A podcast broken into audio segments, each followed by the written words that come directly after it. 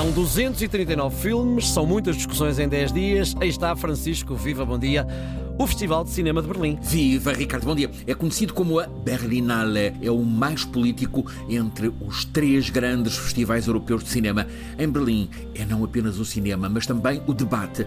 O Festival de Berlim nasceu em 1951, portanto, apenas seis anos depois da derrota nazi na Segunda Grande Guerra, e surgiu com a agenda explícita de mostrar uma Alemanha que, depois daqueles anos de terror com Hitler, é um país que se liberta do egocentrismo e se abre ao mundo, promove o diálogo sobre as grandes questões de cada momento, lança a discussão do ponto de vista cultural sobre o que sobressalta as diferentes sociedades. A denúncia do regime teocrático do Irão tem sido, por exemplo, uma questão recorrente. Este ano, uma vez mais, um filme iraniano que é apresentado sem que os autores possam estar porque a ditadura iraniana não os deixa sair de Teherão. Mas na colheita de Berlim deste ano também estão as guerras, a da Ucrânia e a de Gaza, e esta opção aparece logo no júri, presidido por Lupita Nyong'o, atriz negra americano-mexicano-keniana, que recebeu um Oscar pela interpretação no filme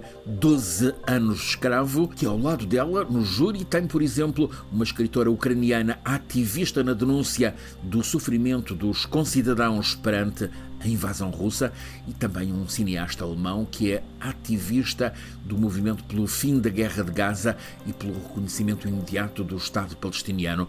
A escolha do cartaz no Festival de Berlim reflete a intenção de suscitar discussão. A abertura ontem à noite dos 10 dias da edição deste ano foi com um filme que retoma a denúncia de abusos violentos praticados em conventos católicos da Irlanda. É o filme com o título Small Things Like This, Pequenas Coisas Como Estas, filme produzido por Matt Damon e Ben Affleck, com Cillian Murphy, o protagonista de Oppenheimer, como ator principal aqui no papel de um operário do carvão.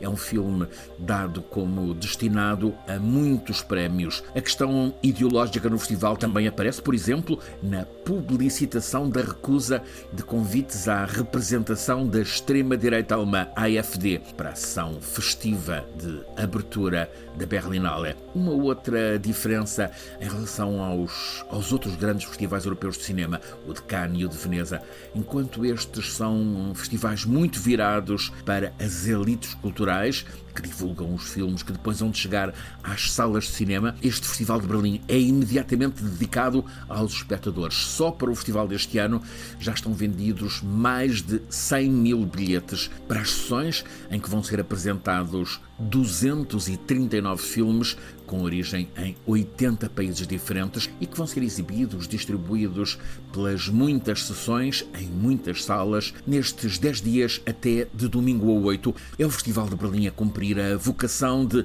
janela aberta para o mundo com o que os filmes mostram e com as discussões que suscitam. Com projeção de Francisco Sena Santos.